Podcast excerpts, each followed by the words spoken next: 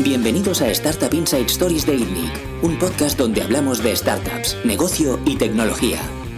El podcast de esta semana lo patrocina Factorial, la plataforma de recursos humanos preferida no solo por los directores de recursos humanos, que evidentemente les mejora mucho la vida y les da información para trabajar, también para los empleados, que lo utilicen sin que haya que perseguirles.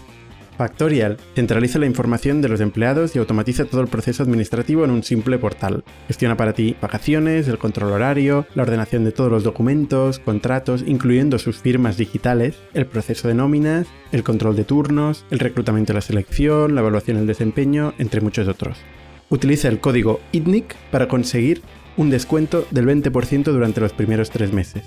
Conéctate a través de la web factorialhr.es factorialhr.es. Bienvenidos una semana más al podcast de INNIC. Yo soy Bernat Ferrero. Esta semana estoy con Jordi Romero. ¿Qué, tal, Jordi? Y con Alex Bisbal. ¿Qué tal, Alex? Hola, ¿qué tal? Muy bien. Alex es fundador de Wisby, que es otro gran SaaS de español eh, de la ciudad de Barcelona, que no había pasado todavía por el podcast. Que teníamos pendiente hablar desde, desde hace tiempo. Gracias por invitarme. Gracias a ti por venir. Eh, Wisby Explíquenos, en, una frase. Bien. La pregunta complicada. ¿Cómo defines Wisby? ¿Qué es Wisby? Bueno, eh, Wisby es una, es una solución de software as a service, de live engagement para grandes corporaciones. Es decir, es como un Intel, como un Drift, pero diseñado para compañías de empresas de comunicaciones, automoción, bancas, seguros, grandes corporaciones. Que lo que buscamos es ayudar a estas compañías a aumentar eh, pues, eh, sus ventas online y que tengan y mejorar su eh, user experience, principalmente. ¿Son grandes compañías que se dirigen a B2C o a B2B? Principalmente B2C. Es nuestro 90%. Tenemos algún caso de B2B, pero son B2B de ticket pequeño, o sea que tengan mucho volumen de, clientes. Si no, si no, no es target nuestro. Pero orientado a ventas y no a soporte. Correcto ayudamos a las compañías a eh, transformar eh, visitas en su web o en sus landing pages, en sus campañas, en clientes finales. Con una fuerza comercial detrás, no con un algoritmo. Trabajamos las dos cosas. Principalmente venta asistida, pero también hacemos venta no asistida. Por, un humano. Por un humano. cliente vuestro. Correcto. O sea, puede ser... en la web que tenéis eh, Skoda como cliente. Pues hay un comercial de Skoda contestando a un cliente de Skoda que ha llegado a la web mediante el software de Wisby. Correcto, es decir, en el sector de automoción hay varios modelos. Eh, uno es enviar estos leads, conectar estos leads que se generan en campañas online con, directamente con concesionarios a través de nuestra plataforma y utilizamos eh, un chatbot para eh, cualificar esos leads y enviarlos al concesionario que corresponda o se puede generar un showroom central o un contact center central que eh, cualifique esos registros antes de eh, pasarlos al CRM de la marca, por ejemplo. Sí. Antes has comentado que es como un drift o un intercom para grandes empresas. ¿Cuál es la gran diferencia, dirías tú, entre el problema que tiene una gran empresa versus el problema que tiene una, una SMB, eh, una empresa más pequeña o mediana? Bueno, eh, las compañías eh, pequeñas que, utilizan Drift e Intercom normalmente son, eh, son compañías que van al B2B. La venta del B2B no tiene por qué ser en tiempo real. Se puede hacer al día siguiente o al cabo de dos días, se genera un lead, se, se genera una llamada, etc. Em, en el mundo B2C es imprescindible que esos leads sean atendidos en tiempo real. Entonces, toda la plataforma ya está diseñada para que eh, los leads sean atendidos en tiempo real. Y nosotros, eh, además, añadimos vídeo en esas interacciones porque el vídeo aumenta los ratios de conversión y eh, aumenta el engagement. Entonces, actualmente tenemos dos soluciones. Que, una que le llamamos one-to-one, que, lo que, es, que es lo que, lo que busca es pues, esta conexión con, con los vendedores uno a uno o, también para aumentar el funnel de ventas, tenemos una solución de vídeo one-to-many, un broadcast, eh, para atraer esa audiencia y de ahí captar leads, que los podemos enviar a nuestros comerciales o, a, través de one-to-one a los vendedores o a través o, a, directamente a su CRM. Este vídeo, perdona, para entenderlo, ¿son clips que están grabados? No. ¿Son videollamadas? Siempre es tiempo real. O sea, en directo, una videollamada. A través de la web. El one-to-one sí. El one- Y el one-to-many. El one-to-many es un vídeo en tiempo real, es un real broadcast. significa que hay algún vendedor en ese momento mirando a la cámara y hablando con un webinar Correcto. metido en la web. Sí. Lo, lo del webinar lo entiendo. Lo del one-to-one, estoy intentando imaginar la PNL de eso y me, me explota la cabeza. O sea, tienes gente esperando entrar en una llamada en un call center y está solo dirigida a un cliente y tiene una conversación con un cliente B2C eh, en exclusiva, porque lo bueno que tiene el chat es que puedes estar en 20, eh, en 20 conversaciones a la vez. Correcto. O sea, o sea, es- están en conversaciones uno a uno con, con los clientes. ¿Esto lo hace mucha gente? Millones de personas. ¿Sí? Claro. Sí, sí. Cada día. ¿Cuáles son los casos de uso? Em, pues eh, sería un call center mm, de toda la vida, sí, pero con vídeo. correcto. Eso es una aplicación. Otra aplicación puede ser conectar directamente con vendedores de un concesionario o de una tienda física. Peor aún. O sea, el, tío del concesionario entra en llamadas mientras está en el concesionario. Claro. Ostras. Bueno, está aburrido esperando que venga un cliente, ¿no? o bueno, esto sí tienes suerte. O Claro. no, puede ser que te llamen Está cliente. jodido. Bueno, pero el, el- el propio sistema eh, permite que el, el- el vendedor se administre esas sus llamadas. Puede ser que, eh, que elija en el momento en que quiere conectar con ese, con ese cliente. No tiene por qué ser 100% en tiempo real. Y tiene una webcam. Bueno, utiliza el móvil o... O sea, el tío del concesionario está con el móvil Sí. y le entra una llamada de la web Sí. en vídeo Sí. y el tío Le entra un lead. ¿Vale? Y entonces el, el- el vendedor decide si quiere atenderlo en ese momento o quiere agendarlo. O. Entonces si lo agenda, pues eh, se genera una. Pues como una videollamada, pero. Pues como un Zoom, pero diseñado para, eh, para particulares. ¿Toda la capa de infraestructura de vídeo y tal es vuestra? ¿O está encima de, otra- La de, de una todo lo plataforma? que es la plataforma one-to-one de conexión de un vendedor con un, eh, con un cliente final es 100% propietaria. La de one-to-many no. Utilizamos una, una plataforma, eh, es mitad nuestra, mitad tercera. Vosotros entiendo, sois una compañía de producto. La tecnología, el producto es vuestro core. 100%. Entiendo. Dentro del producto, ¿cuál dirías que es la pata más importante? La pata más importante, no el valor diferencial. La pata más importante, donde sí o sí tenéis el algoritmo más diferencial. Sí, bueno, podría ser lo mismo, ¿eh? O sea, dentro del producto, ¿qué es lo más core para vosotros? ¿Qué es lo que es más único?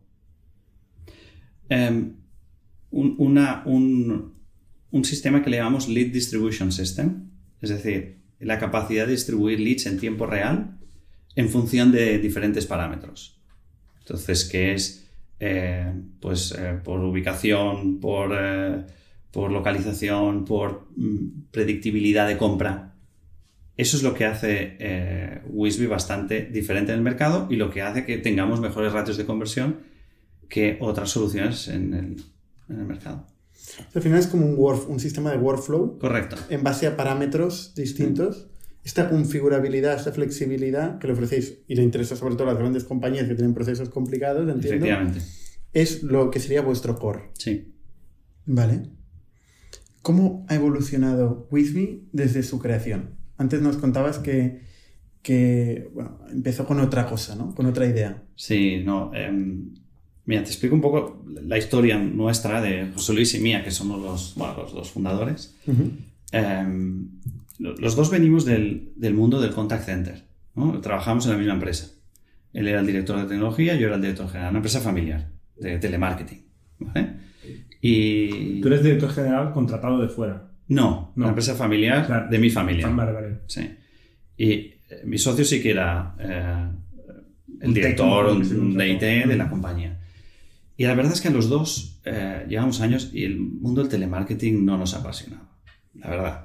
Y entonces empezamos con algunos clientes, veíamos que, que empezaban a invertir en campañas de, de marketing digital y crear landing pages. Y habíamos creado alguna para algunos clientes, clientes importantes, bancos, eh, entidades financieras, aseguradoras, y, y, dijimos, oye, ¿y por qué no creamos un software que gestione estos leads? Eh, y nos eh, hicimos un estudio de mercado, hablamos con Cisco, con Avaya, con todos los grandes players de, de la industria, y vimos que no había nada bien montado. Y entonces desarrollamos el nuestro. Salimos al mercado, se lo vendimos a pues, algunas telcos en España, eh, alguna aseguradora. En modelo... Esto era para, para, enrutar los leads de las landing pages. Correcto, correcto. Y eh, bueno, empezamos bastante bien, tuvimos éxito comercial, pero se nos caían todos los clientes. No éramos capaces de, eh, de retener los clientes. No sabíamos nada de SaaS, no sabíamos nada de software, no teníamos ni idea de cómo funcionaba este modelo. Y entonces dijimos, oye, nosotros venimos del mundo del contact center, pues eh, yo conozco los players del contact center en el mercado. Eh, si le vendo el resultado al cliente, si le vendo solo el, el, lead vendido con la venta y yo le pongo el software y subcontrato a las personas y me pagan al resultado.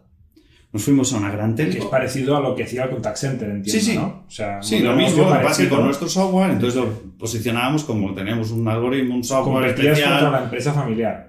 Claro. En cierta parte. Y entonces, eh, bueno, no con, y, y, otros, ¿eh? No solo contrataban a empresas familiares, también, también con otras compañías, porque queríamos ser un poco agnósticos en ese aspecto. Eh, ¿Vosotros con qué call center trabajáis? ¿Con este? Pues lo montamos con este.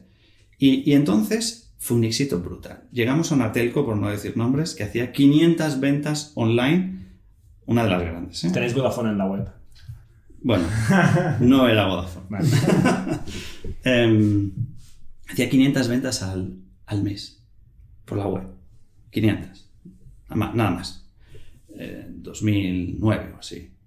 Y, y, llegamos, vendemos nuestro software, tal y cual, nos dice, bueno, solo os vamos a pagar a partir de la venta 501, porque las 500 ventas ya, nos, ya son clientes que nos contratan online. Uh -huh.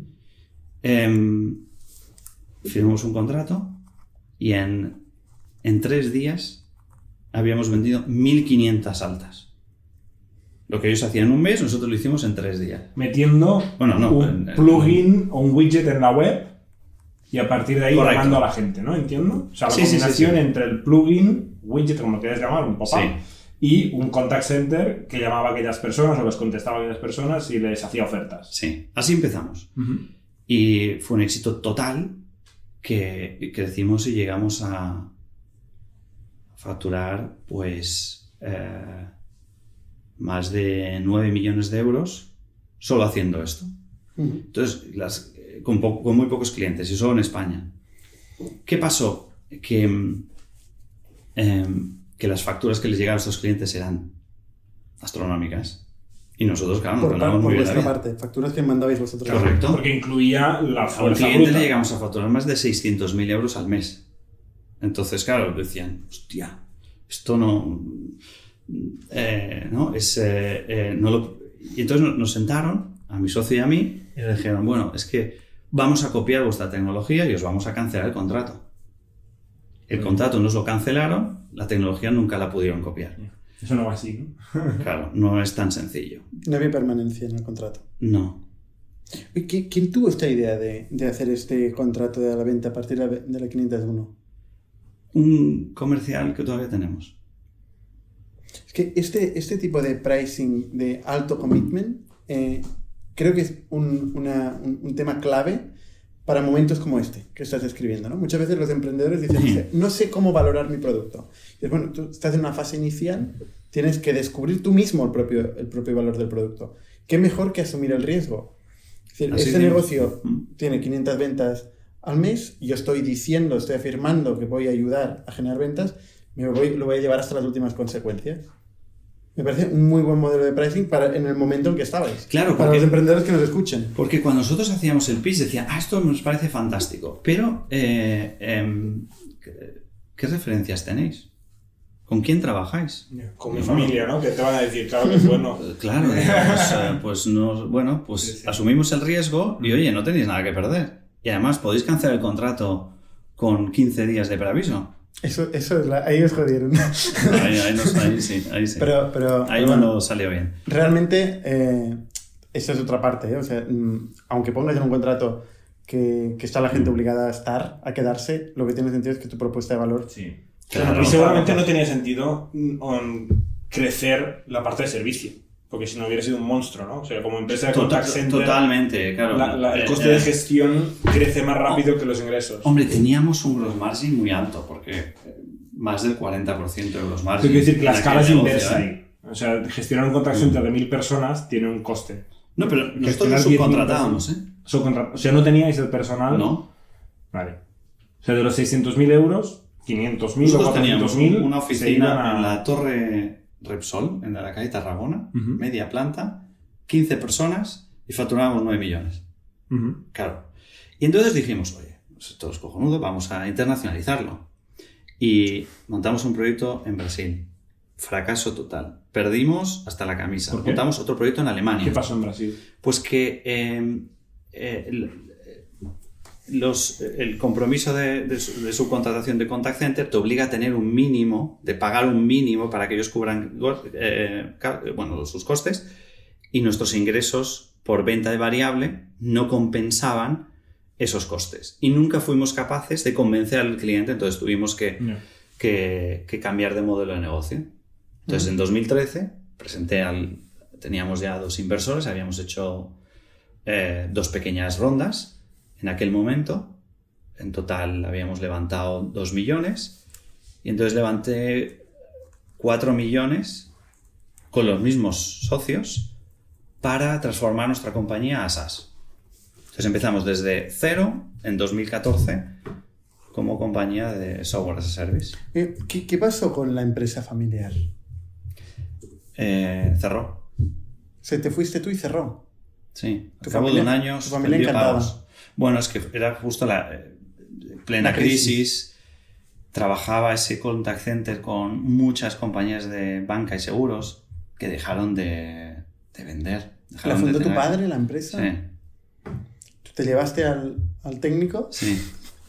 Se lo robé. Y alguien más. sí, sí. y montaste eh, esta plataforma que además tuvo mu- mucho éxito y que tú eras Sí. en aquel momento y que tú eres del socio mayoritario?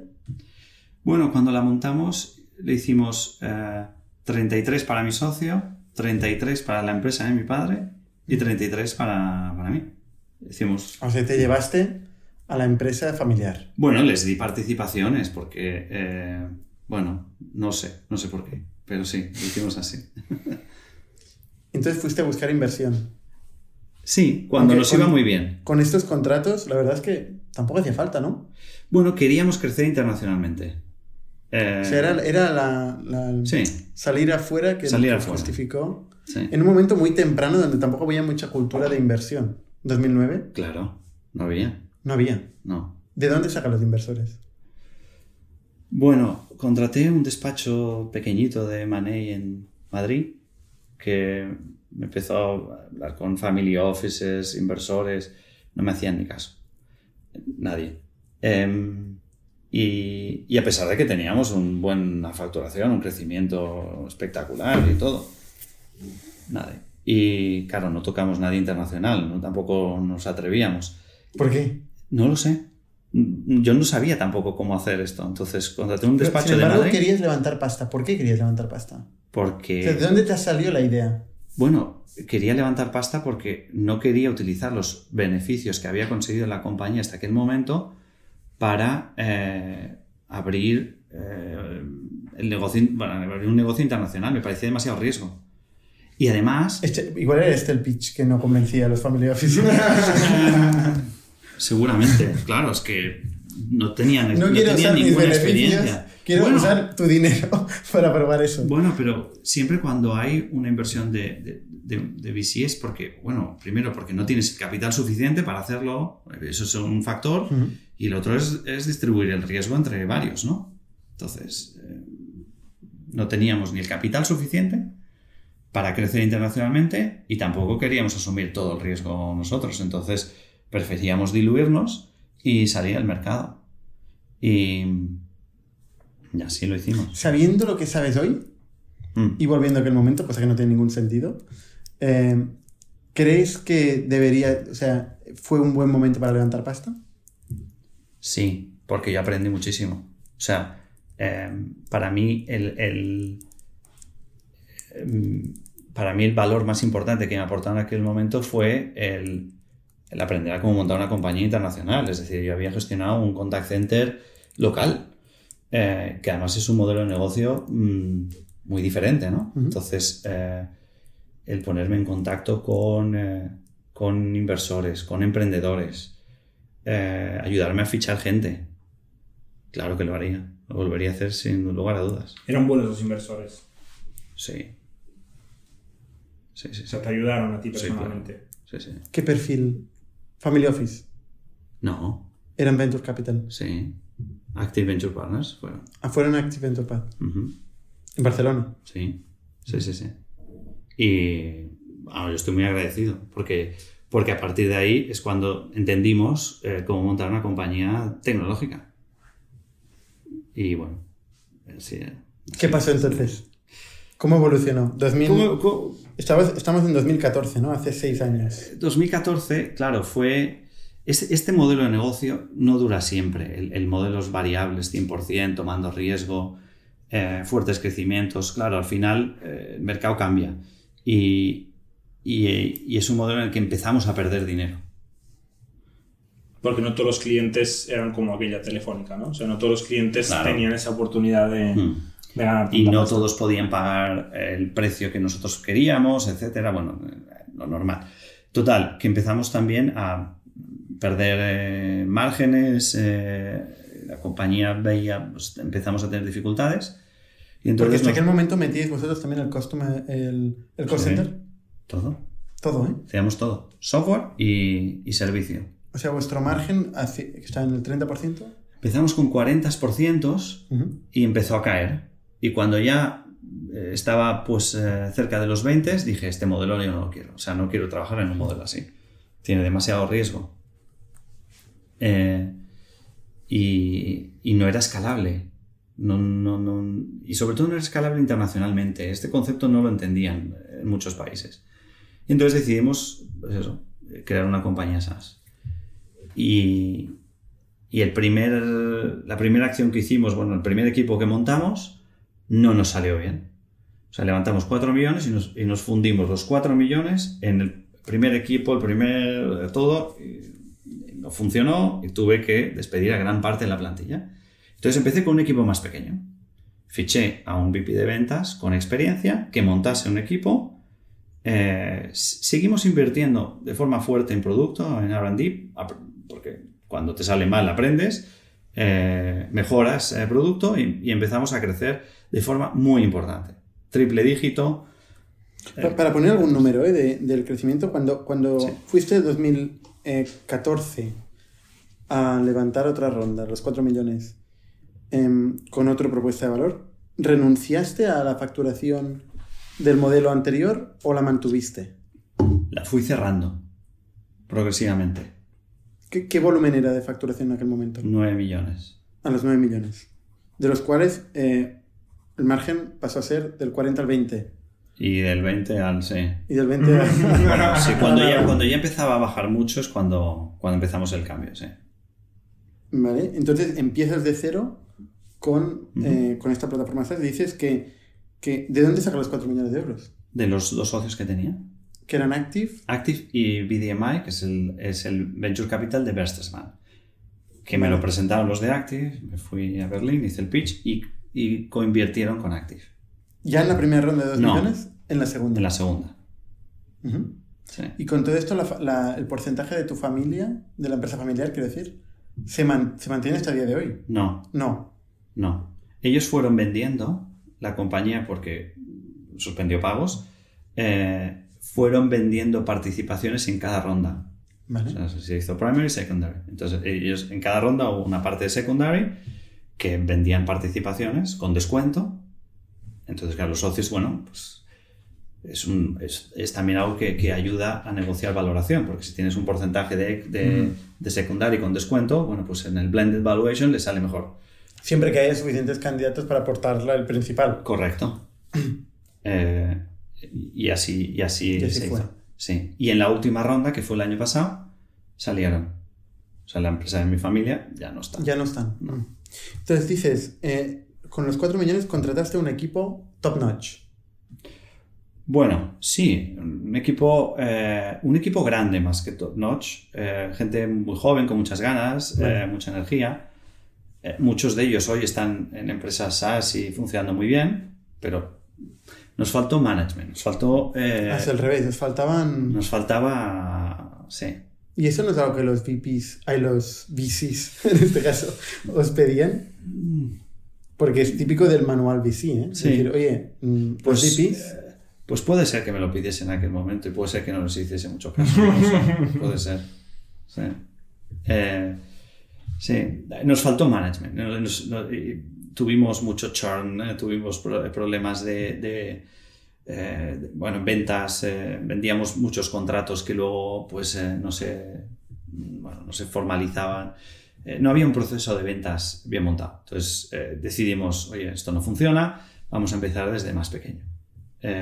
y fichamos a un VP, montó un equipo. De ventas. De ventas. De ventas. Y de Customer Success. Montó los dos. Un equipo excepcional. Muchos de ellos siguen hoy en la compañía. Gran parte diría. Pero el VP no. No. El VP eh, entró con la misión de montar el equipo, hacerlo crecer, pero eh, cuando ya la compañía eh, empezó a crecer y tenía, se tenía que viajar mucho y, montar, picar mucha piedra, el, el, VP dijo, a mí es que lo que me gusta es montar equipos. Y llegamos a un acuerdo. Hay gente que le llama montar el equipo picar piedra y luego es explotar. Sí, eh, seguramente sí, seguramente sí, pero bueno, son perfiles diferentes. Sí, sí, está claro. que le gusta una cosa. ¿Actualmente hay un VP de ventas? Sí. Tienes un VP de Sales and Marketing, veo en LinkedIn, ¿no? Sí. ¿Cómo es que lo juntaste esto? Porque para nosotros, nosotros marketing, hacemos account-based marketing, o sea, hacemos demand generation. Por lo tanto, tiene que estar muy ligado a ventas. Eh, Porque es gran, gran, gran cuenta. Es solo gran cuenta. Entonces, hacemos ABM. Entonces, generación de contenido, campañas, sobre todo LinkedIn es lo que más eh, utilizamos y, y, a partir de ahí, claro, se generan eh, pues los meetings, eh, los SDRs, es decir, y SDRs depende de marketing, por ejemplo, en nuestra compañía. No somos los, hay bastantes compañías SaaS que lo tienen montado así. entonces, todo está dirigido por la misma persona. ¿Cómo evoluciona el, negocio? Una vez creas un equipo pequeño, con un buen VP, eh, monta el equipo con mucho talento y que empezáis a crecer. Sí, y empezamos a crecer muy bien. Empezamos a crecer internacionalmente, eh, sobre todo en Europa, pues en Alemania, en Reino Unido, en los países nórdicos. Eh, empezamos a crecer. Todo vendido desde Barcelona. 100%. y Madrid. Madrid para el mercado español y ahora en España y Latinoamérica. Es que no puedes vender en España, en Enterprise. Desde Barcelona. Desde Barcelona, Tienes que estar en Madrid. Siempre empezamos así. Hombre, no sé si eso. ¿Y dónde están las grandes corporaciones? Es que en Madrid, antes de la pandemia, se vendía mucho presencial. Hmm. Entonces, eh, bueno, pues casi mejor tener a alguien allí. Em, y, y, ya empezamos así, o sea, desde el principio. Entonces, no te sé valorar de vender enterprises de Barcelona porque nunca lo hemos hecho. Em, y, empezó, respondiendo a tu pregunta inicial, la compañía creció súper bien en el 14, 15, 16, 17, 18, súper bien. Y desde 2019 se nos para la máquina. Se nos para la máquina porque empezamos a vender menos y empezamos a perder clientes. Yo creo que eh, no invertimos, eh, financiamos todo ese crecimiento sin rondas, sin equity. Y yo creo, el learning es que no dimensionamos la compañía correctamente, ni en Customer Success, ni, en, ni siquiera en ventas. Es decir, éramos un equipo muy pequeño para ya el volumen que gestionábamos. ¿Vale? ¿Seguís haciendo Customer Support? Sí. O sea, seguís haciendo el mismo modelo.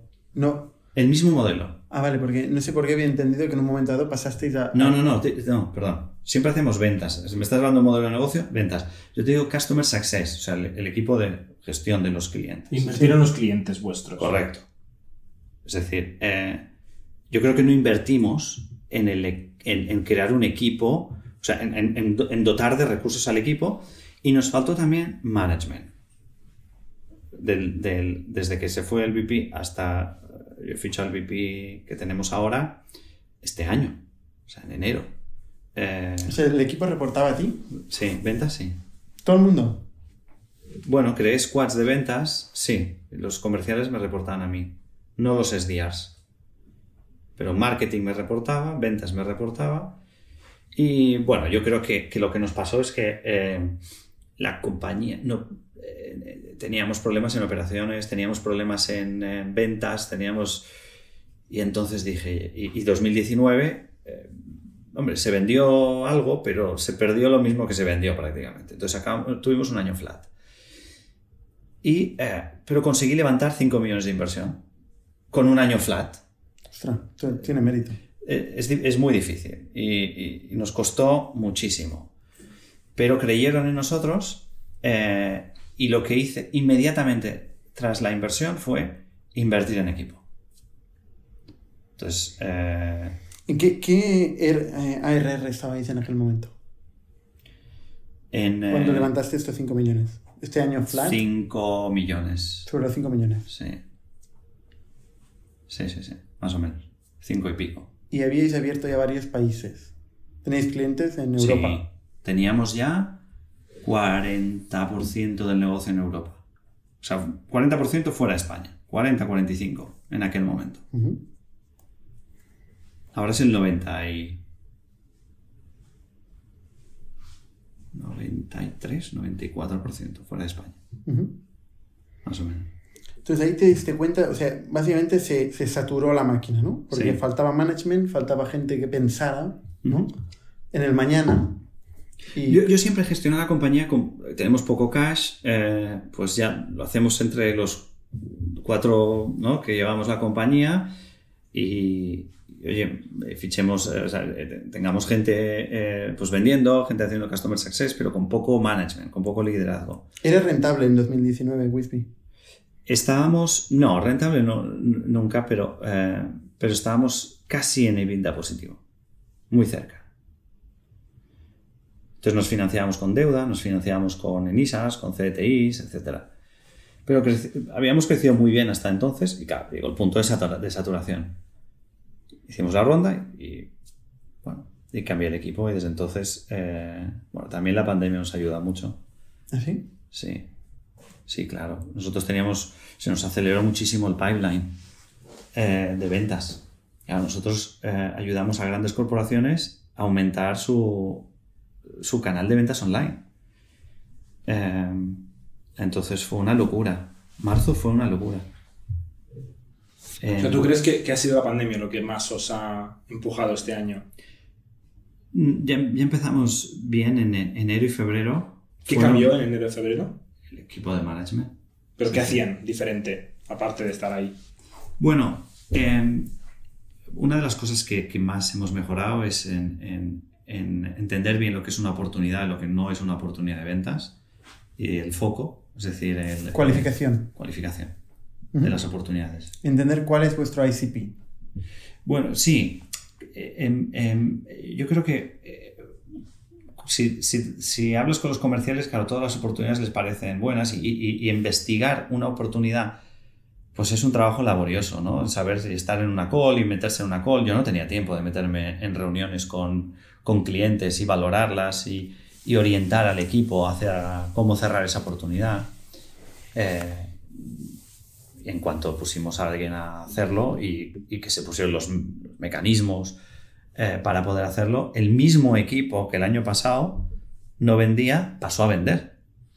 O sea, hicisteis eh, más estrecho la definición de target de cliente. Sí. ¿Antes vendíais a cualquier empresa grande no, consumer? No.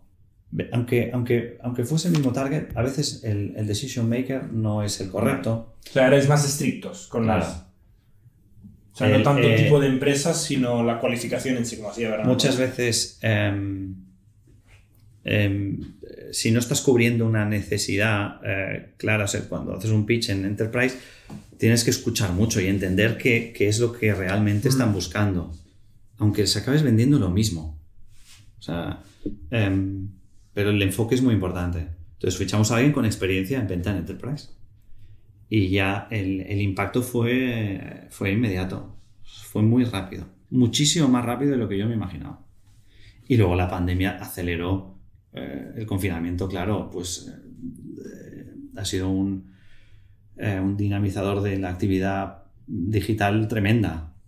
¿Vuestras ventas están basadas principalmente en inbound o en outbound? O sea, en, en, en hacer contenidos, atraer a gente que viene a vuestra página y que os pide demos, sí, o sí, sois sí, que llamáis entiendo. a bases de datos. eh, La mayoría es uh, outbound. Eh, Pues hace unos años, pues hasta que yo llevé la el, el- el equipo de ventas era 100% outbound y ahora estaremos en un 80-85% outbound, 20-15% inbound, más o menos. O sea, ahora estáis generando más inbound, estáis invirtiendo más en el contenido de marketing.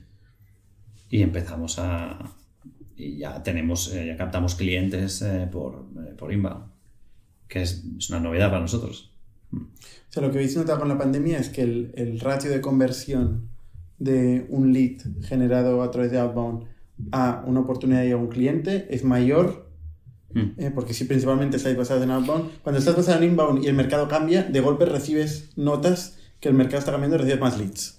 Estás ahora haciendo outbound, claro. bueno también te diré ¿eh? En la solución que nosotros vendemos yo creo que fuimos al mercado pero muy muy pronto o sea en 2009 nadie sabía lo que era el live engagement o, plataformas de, lead management. Nadie sabía lo que era. Em, em, y- y, bueno, pues en, dos- en 2014 nos empezaban a entender y, en- y justo con la pandemia se ha generado por primera vez que hemos visto demanda. O sea, ya hay demanda en el mercado. Nos- la primera vez que nos invitan a RFPs. Hasta ahora no existía eh, demanda. O sea, era, era vender de forma proactiva. Y ahora hay demanda de, de- de- de soluciones como la nuestra. ¿En qué tamaño de, de venta estáis actualmente? De ARR, pues eh, estaremos eh, cerca de los siete y pico millones. ¿Vuestro objetivo es acabar el año? Mi objetivo sería llegar a cerca de los 10 millones en Q1. En Q1, porque vuestro año es, es eh, natural. No, no, es natural. Es Ah, es natural. natural, vale, vale. Es natural. Es que justo nosotros estamos discutiendo si natural. cambiamos el año por, por, Ah. por- por joder ¿eh? un poco. Sí, sí, sí. No, para, nuestro es para natural. liar todas las cosas. Más que nada porque el- realmente los ciclos de compra de las empresas de, de- de- de muchas soluciones de gestión, eh, diciembre y enero es como un bloque. O sea, Estoy de acuerdo. Entonces, Bueno, Navidades toca mucho las narices, ¿no? Exacto. Porque la presión de fin de año es buenísima, pero son unas fechas malísimas. exacto. Entonces, quieres lo bueno de la presión de fin de año, pero quieres tener enero para cerrarlo bien. Por eso yo estoy proyectando sobre todo objetivo de final de Q1. Porque me parece más... eh, Que muchas cosas que hagas tú ahora se acabarán cerrando en enero febrero. Q4 normalmente es un buen quarter para nosotros en ventas de siempre. Eh, pero no me gusta, eh, como hay mucha también eh, volatilidad en este quarter, me pongo un objetivo en Q1 para, oye, si, si llegamos en Q4 fantástico, pero, pero al menos eh, lleguemos en Q1. Ujú. ¿Qué, qué crees que es el principal limitador del crecimiento de Wisby a día de hoy? O sea, ¿qué te podría hacer crecer 10 veces más? No sé si lo, lo tienes Sí, sí, claro. pensado y claro o- Sí. o, son mil cosas, ¿eh? Eh, bueno, es evidente que eh, eh, recursos financieros para poder invertir en Estados Unidos. ¿Invertir en qué? ¿En vendedores? ¿En Sí. marketing? ¿En producto? En, eh, en las tres cosas. Sobre todo en marketing y en ventas. Vale. ¿Tú te has planteado coger las maletas e irte a Sí. Silicon Valley Sí. Bueno, Estados Unidos. o Nueva York? Sí. Y entiendo que has decidido que no, ¿no? Estás aquí. No, me encantaría poder hacerlo. Y de hecho, está entre mis planes. Posiblemente hacerlo.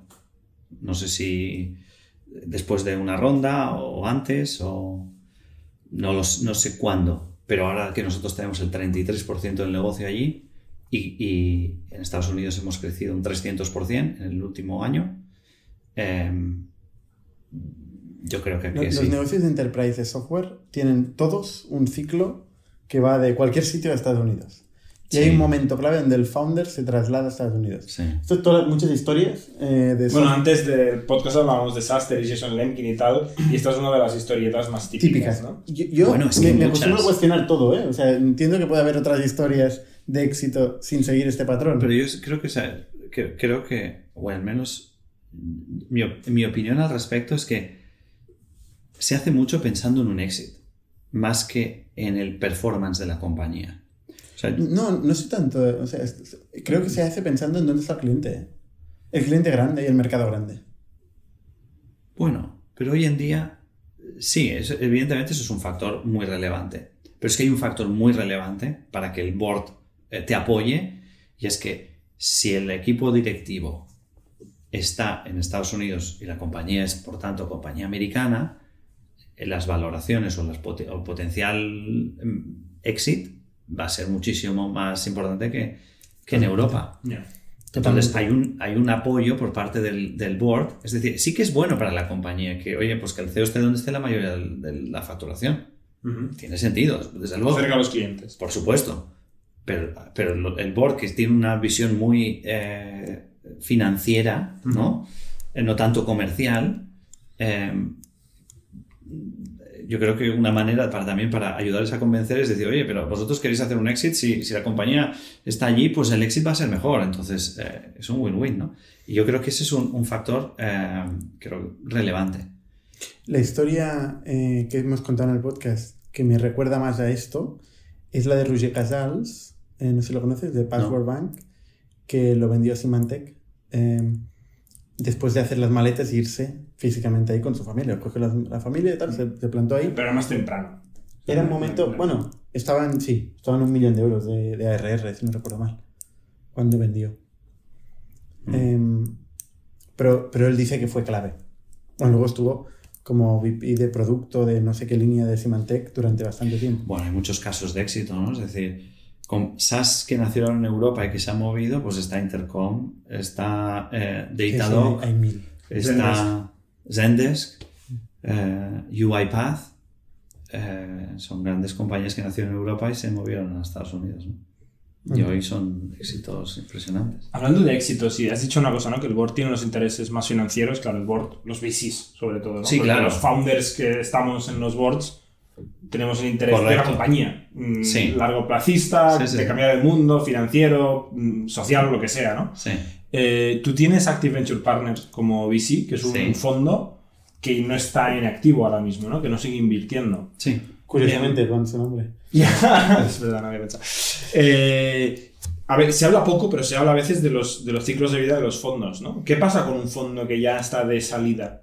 Eh, te- ¿Quieren vender? ¿Quieren liquidar su posición en la compañía porque lo tienen que devolver a unos LPs, a unos fondos institucionales y tal, y seguir con su vida? Porque ya no se dedican a esto. Es evidente que quieren vender, todos quieren vender. Pero tienen más prisa eh, claro que que tienen un más fondo prisa que que está un fondo. sí. activamente. Pero no tengo presión. No te están presionando para No. vender. No, Pero te dicen, oye, por cierto, si hicieras algo, nos interesa salir. claro. Eso sí que, como, como, la, como la empresa de tu padre hace unos años, Sí. Eh, quieren salir, pero no tienen prisa. Sí, cuando, cuando un VC cree que llega su momento, pues normalmente hace saber al consejo de administración o al board que, que tiene Mm. intención de, de salir si, si puede y si se dan las circunstancias. Pero si tiene un porcentaje alto, Ujú. eso significa que en una potencial ronda, mucho del dinero de la ronda iría en secundarios, ¿no? O sea, Correcto. comprar. Y tú, como operador de la compañía, quieres que la mayor parte del dinero vaya a la compañía para poder. Yo cuando negocio con un VC una ronda, yo hablo del primary. Ajá. El dinero que yo necesito para el primary. Y si hay un secondary, tiene que ser Por encima top. de eso. por encima. Sí, O sea, a ti el secundario te da relativamente igual. claro. Tú lo pondrás encima de la mesa, Hombre, pero puede, puede, puede dificultar la operación, porque puede ser que un VC diga no quiero poner tanto dinero o no quiero que, que no salga vaya de la compañía. compañía. Correcto. O puede también facilitar, porque puede ser que, un, que normalmente cuando hay un secundario hay un descuento, entonces puede ser que con, con el descuento haga la operación más atractiva. Entonces te pueden dar las dos circunstancias. Entiendo que la, la audiencia entiende la diferencia entre primario y secundario. Hablamos de aquí con mucha normalidad y no es del día a día. primario es el dinero que se queda en el balance de la compañía en Es la, ampliación de capital. la ampliación de capital. Pero muchas veces cuando se anuncian rondas, eh, realmente el tamaño de la ronda no coincide con lo que se queda en la compañía, sino que hay una parte que a veces va en los bolsillos de inversores previos o fundadores. Sí, Eh, y esto es lo que se llama el secundario. sí. Y tal y como dices, esto se hace a veces con un, valo- un precio distinto del primario y al final el precio medio para el inversor que entra pues le sale más de cuenta. Eso es. Aunque las rondas normalmente se hacen para ir a buscar primarios, se, se hacen para ir a buscar La ronda la se, se hace para buscar primario. Sí, Si no es sería una un éxito. Es una, Si no es sería una una venta. venta. Exacto. Sí. Y tú planteas hacer una ronda ahora, ¿eh? Porque has hablado un par de veces de ir a Estados Unidos, hacer una ronda, invertir. ¿Estás ya en ronda? No. No. Pero, estás pensando pero- en ello. No, no, no, pero, pero voy a empezar muy pronto. Ok. Los inversores que nos están escuchando pueden ir preparando los bolsillos y los term sheets. Sí, eso es. Em, hablas mucho de que el, el board quiere, el board quiere. Em, ¿cómo, ¿Cómo es la governance de, de Wisby? O sea, ¿cómo se gestiona Wisby? ¿Qué, ¿Qué poder tiene el board y qué poder tiene el equipo fundador? Buena, eh, buena pregunta. Eh, a ver, eh, cuando la compañía va bien, los fundadores o el, CEO hombre, tiene bastante libertad para, actuar. Cuando las cosas no van bien, y nosotros hemos pasado por todos los escenarios, de ir muy bien, a ir mal, a ir muy bien, ¿no? Eh, eh, se crean tensiones. Pero yo también lo entiendo. Es decir, eh, entonces eh, allí es cuando, eh, es cuando empiezan a mirar sus mecanismos de control. Sacan el pacto de socios. Sacan el pacto de socios y es cuando empiezan a mirar, oye, lo que puedes, lo que no puedes, lo que tal y cual y cual. Pero nunca en la historia de Wisby hemos tenido que votar algo en el consejo. Siempre hemos llegado todo por acuerdo.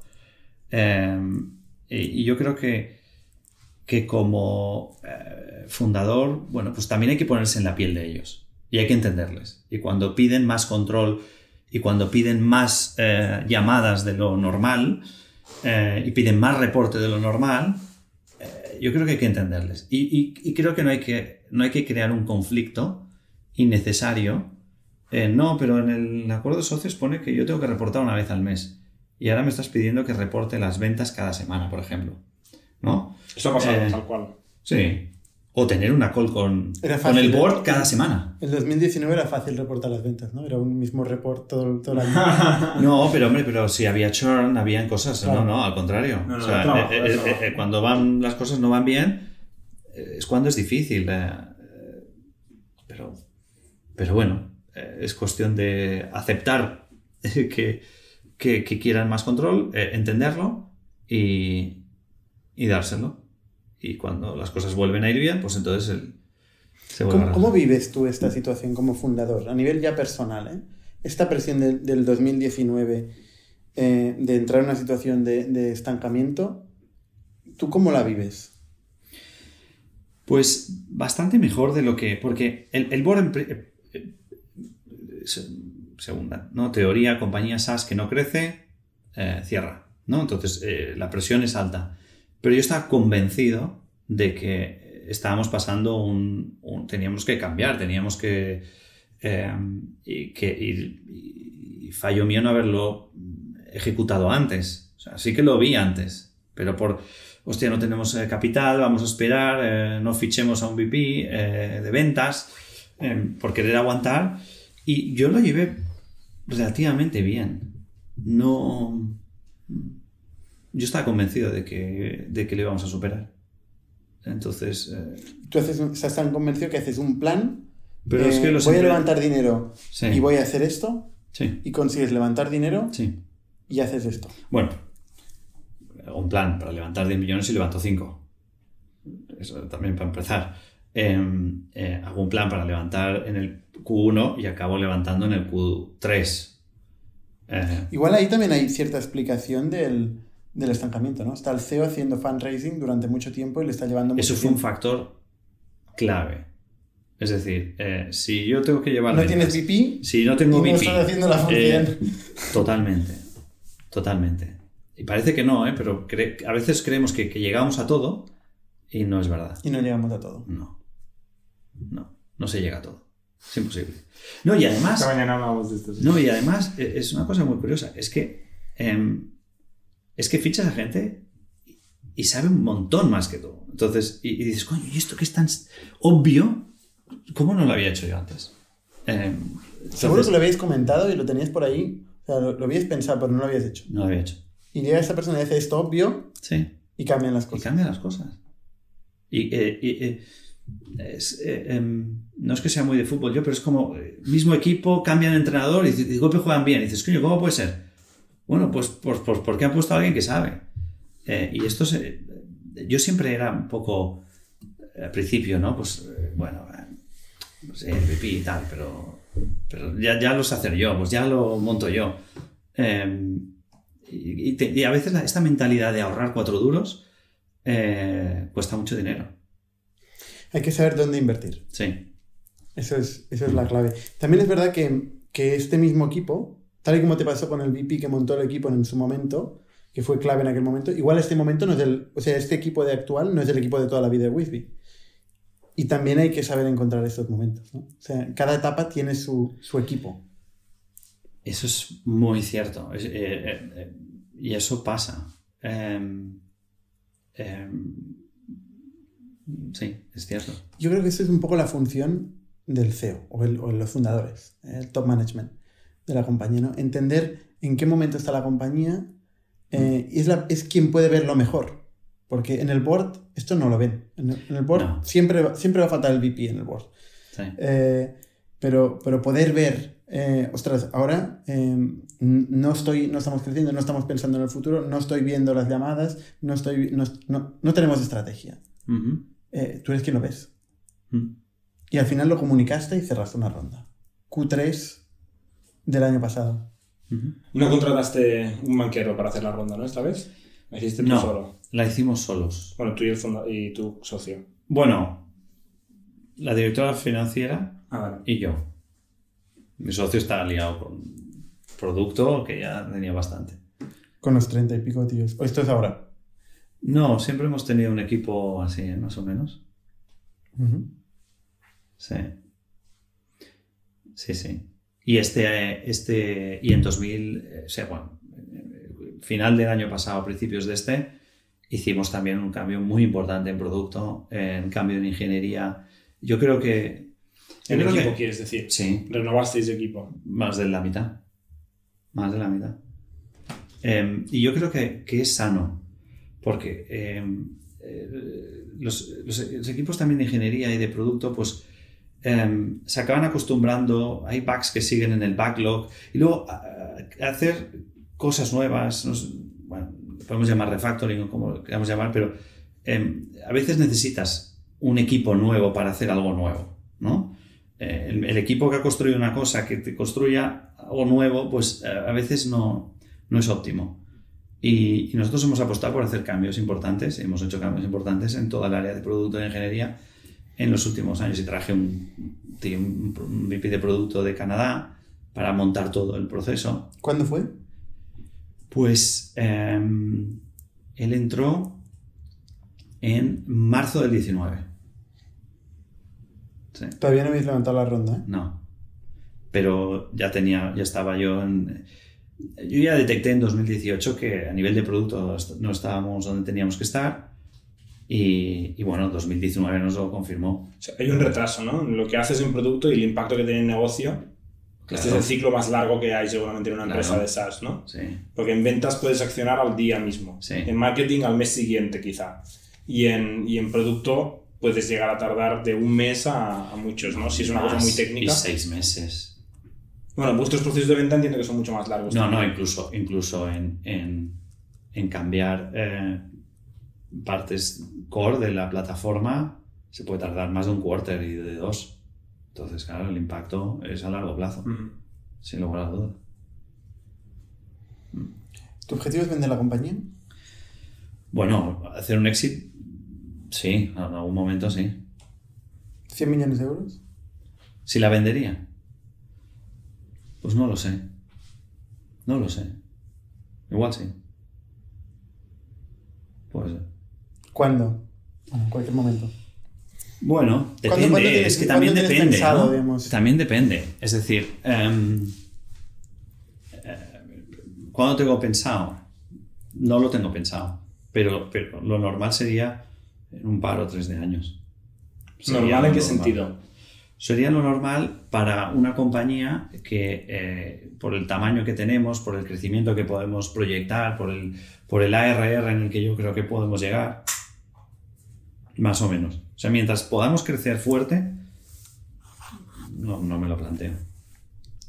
Oye, Alex, ¿qué- ¿quién dirías que es la persona que más te, te ha influido en este recorrido de 11 años en Wisby? No son muchas, ¿eh? Hombre, eh, mis socios... Dentro o fuera, ¿eh? Puede ser fuera, puede ser... Hombre, para emprender, mi padre. Eso, eso sin lugar a dudas. Eh, para... De momento es el que le ha ido mejor. Hombre, En Wisby. Porque ha vendido. Eso sí. Miraba, sí, sí. Eh, pero bueno, bueno. sí, pero también su, su empresa no le fue bien, ¿no? No, pero bueno, eh, pero eso es por otras circunstancias. Eh, empre- emprender mi padre, sin lugar a dudas. Eh, el emprendedor y, y- y- y yo lo he vivido en casa esto. Entonces, el, el- em, he tenido mucha suerte con mi socio. Muchísima. Porque es un perfil técnico, pero que ha entendido las decisiones relevantes de negocio, las ha compartido y las hemos ejecutado juntos. Y, no he tenido nunca un conflicto serio con él. Pequeño sí, lógico, pero serio nunca. Y yo creo que ha sido una, una pieza clave para mí en, en estabilidad en momentos difíciles. Eh, porque también me ha ayudado a, a tener esta confianza en que lo sacábamos adelante. Eh, y luego he tenido piezas importantes eh, en el pasado, pues en el área financiera, una directora financiera que tuvimos que me- nos ayudó muchísimo, en ventas, el, el- el- el primer vendedor que, que fichamos todavía que está en la compañía, también es un, em- un- emprendedor ex emprendedor, también ha sido una pieza fundamental, eh, sobre todo en el espíritu de, de- de la compañía. Yo creo que esas han sido las personas más que más nos han influenciado. Después de vender la compañía, ¿montarías otra? Sí, Sí. sí. No, no me he sacado la pregunta y ya he dicho que sí. ¿eh? Sí, Sí, porque a mí, a mí es lo que me gusta. O sea, Pero entonces, ¿por qué venderla? No seguir montando compañías dentro de Wisby. hombre, porque yo también. ¿Es por un tema de liquidez financiera? No, no. ¿De cambio de, de Yo tampoco panorama? me veo gestionando una compañía muy grande. Vale. O sea, yo creo que. Grande en sentido de personas. Sí, y de facturación y de No, clientes y facturación tal. y molesta, cual. ¿no? Bueno, sí, de persona. Digámoslo así, es verdad. Eh, eh, a, a mí me gusta el camino más que el, eh, Que el destino. Que el destino. Pues tuve una razón para no vender. No, porque llega un punto en el que ya no disfrutas lo mismo. Ujú. Cuando Ok, ya la compañía eh, ya no, ya no, ya no, ya no decides producto, ya no decides estrategia comercial, ya está totalmente profesionalizada. A mí ya se convierte en una pseudo corporación y eso me parece aburrido a mí. Ujú. A mí eso no me gusta. Mm. Entonces a mí me gustaría pues llegar a un volumen eh, importante y pues no sé, vender o IPO o lo que sea. Oye, muy, muy interesante. Eh, no sé si Jordi tienes alguna última pregunta. Yo creo que ha aportado mucho a los, a los emprendedores que nos escuchan, desde luego. Todas las historias que contamos de aquí, que el ángulo, cómo lo ve personalmente el CEO, es un inspirador brutal para cualquiera que estamos en situaciones similares.